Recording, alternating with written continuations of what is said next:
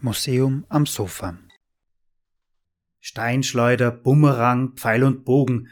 Bei der Erfindung von Geschossen war die Menschheit sehr kreativ, wenn es darum ging, begehrtes Wild erfolgreicher zu jagen oder um besser verteidigen, angreifen und töten zu können.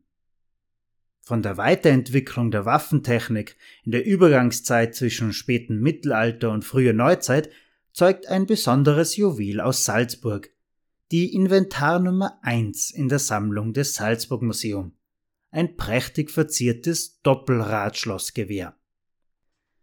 Herzlich willkommen beim Museum am Sofa, dem Podcast des Salzburg Museum. Mein Name ist Josef Kirchner und wir begeben uns auch heute wieder gemeinsam in die Geschichte Salzburgs.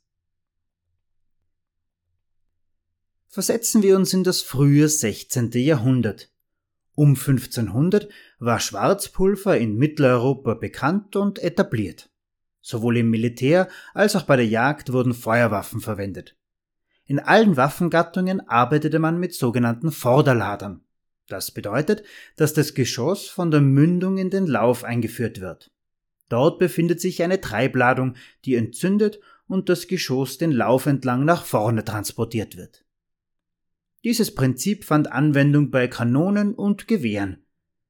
Während man Kanonen allerdings zunächst ausrichten konnte, dann laden und die Treibladung mit einer Lunte entzünden konnte, brauchte man bei Gewehren eine Möglichkeit, gleichzeitig zu zielen und zu schießen. Man befestigte kurzerhand eine Lunte an einem beweglichen Hahn. Betätigte man den Abzug, führte man die Lunte zum Schwarzpulver in der Pfanne dieses entzündete schließlich die Treibladung. Dieses simple Prinzip des Luntenschlosses hatte allerdings viele Nachteile. Man musste ständig die brennende Lunte nachjustieren. Bei Regen funktionierte die Waffe nicht, bei Wind konnte das Pulver aus der Pfanne geblasen werden. Es bedurfte also einer Neuerung. Und die kam in Form des Radschlosses. Hier wird zunächst ein Rad auf der Seite des Gewehres aufgezogen. Im Hahn befestigt ist ein Stück Pyrit, auch Schwefelkies genannt. Wird nun der Abzug betätigt, reibt dieser Pyrit am rotierenden Rad und erzeugt einen Funken, der wiederum die Treibladung entzündet. Die Vorteile dieser Technik liegen auf der Hand. Als geschlossenes System ist es weniger anfällig für unterschiedliche Witterungen und es konnte fertig geladen und schussbereit mitgeführt werden. Allerdings ist es auch aufwendiger in der Herstellung und Pflege. Deshalb konnte das Radschloss das ältere Lundenschloss bei den Gewehren nicht ganz verdrängen. Übrigens, falls Sie sich beim Vorstellen des Gewehrmechanismus gefragt haben, ob Ihnen das nicht bekannt vorkommt, vermutlich schon.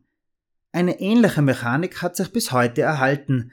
Bei klassischen Feuerzeugen reibt ebenfalls ein Reibrad an einem Zündstein. Aber zurück zum Radschlossgewehr. Genauer gesagt zum Doppelradschlossgewehr, denn hier haben wir es mit einer absoluten Besonderheit zu tun. Die Waffe war mit jeweils einem eigenständigen Abzug zweischüssig und das mit nur einem Lauf. Dennoch ist nicht klar, ob mit dieser Waffe jemals gefeuert wurde, denn das Gewehr weist aufwendige Verzierungen auf.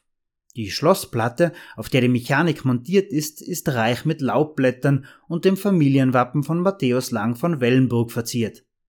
Der hölzerne Kolben ist mit Ranken in Gold, Türkis und Schwarz bemalt. Auch hier findet sich das Familienwappen des Fürsterzbischofs in Rot und Weiß. Oben und auf der Seite des Laufes befindet sich ein geätzter Schriftzug in lateinischer Sprache. Übersetzt bedeutet dieser in etwa fort mit jedem, der uns trennen will. Unsterbliche Götter, worin ist ein Mensch besser als der andere? Nicht einmal Jupiter gefällt alleine. Zur Einordnung dieses Zitats hilft uns eine ebenfalls eingeätzte Jahreszahl 1534. Wir befinden uns mitten in der Auseinandersetzung zwischen der katholischen und der erstarkenden protestantischen Glaubensgemeinschaft innerhalb der christlichen Kirche. Unmittelbar davor schlossen sich zahlreiche protestantische Länder und Städte zum Schmalkaldischen Bund zusammen um sich gegen die Religionspolitik Kaiser Karls V. zu wehren. In weiterer Folge führte diese Auseinandersetzung zum Krieg und schließlich zum Augsburger Religionsfrieden. Auf dem Salzburger Doppelradschlossgewehr ist jedoch deutlich der Wunsch des Zusammenhaltes der katholischen Kirche gegen den aufkommenden Protestantismus verewigt. Das Gewehr selbst wurde in Süddeutschland hergestellt. Man vermutet, dass es ein Geschenk von Erzherzog Ferdinand I. von Österreich, dem späteren Kaiser des Heiligen Römischen Reiches, an Matthäus Lang von Wellenburg war. Matthäus Lang herrschte von 1519 bis zu seinem Tod im Jahr 1540 als Fürsterzbischof über Salzburg. In seine Zeit fiel etwa die Niederschlagung des großen Aufstands der Salzburger Handwerker, Knappen, Bauern und Bürger gegen Matthäus Langs repressive Herrschaft. Über seine Macht spricht auch das Gewehrbände. Ein so wertvolles Geschenk verdeutlicht die herausragende Stellung des Salzburger Fürsterzbischofes in der damaligen Zeit. Auch nach dem Tod Matthäus Langs blieb das Gewehr in Salzburg und tauchte immer wieder in Inventarlisten der Festung Hohensalzburg auf. Bevor um 1800 französische Truppen in Salzburg einfielen, wurde das Gewehr versteckt. Und schließlich kam es 1860 als Geschenk an das Salzburger Museum Carolino Augusteum, das heutige Salzburg Museum. Allein der Umstand, dass es damals die Inventarnummer 1 bekommen hat, verdeutlicht den Stellenwert dieses Gewehres nicht nur für die Waffensammlung, sondern für die gesamte Sammlung des Museums. Allerdings war die Waffe seit der Schenkung vor 160 Jahren mehr als 70 Jahre nicht in Salzburg.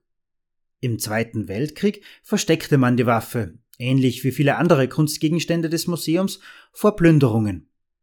1945 wurde das Versteck in einem Bergstollen entdeckt und die Waffe kam nach Nordamerika. Erst in den 1980er Jahren führten Spuren zu einer privaten Sammlung in den USA, von wo die Waffe jedoch bereits an unbekannt weiterverkauft worden war. 2012 konnte das Gewehr schließlich über einen pensionierten Museumswaffenexperten aus London ausfindig gemacht werden. 2016 wurde es schließlich angekauft und ins Salzburg Museum rücküberführt. Aktuell ist das Doppelradschlossgewehr von Matthäus Lang in der Ausstellung Salzburg einzigartig zu sehen. Und als eines der ältest erhaltenen Radschlossgewehre der Welt und wertvollsten Objekte der Waffensammlung des Salzburg Museum ist es im Sinne der Ausstellung tatsächlich einzigartig. Das war das Museum am Sofa für heute. Abonnieren Sie uns auf Spotify, Soundcloud, Apple Podcast oder Google Music und verpassen Sie so keine weitere Folge von Museum am Sofa. In der nächsten Folge werfen wir zum ersten Mal einen Blick auf ein Musikinstrument. Und zwar auf ein ganz besonderes, eine Marientrompete. Es handelt sich um ein Streichinstrument, mit einem nicht zu erwartenden Klang, den wir uns beim nächsten Mal gemeinsam anhören werden. Bis dahin wünsche ich eine ruhige Zeit. Bleiben Sie gesund. Stay safe, stay tuned.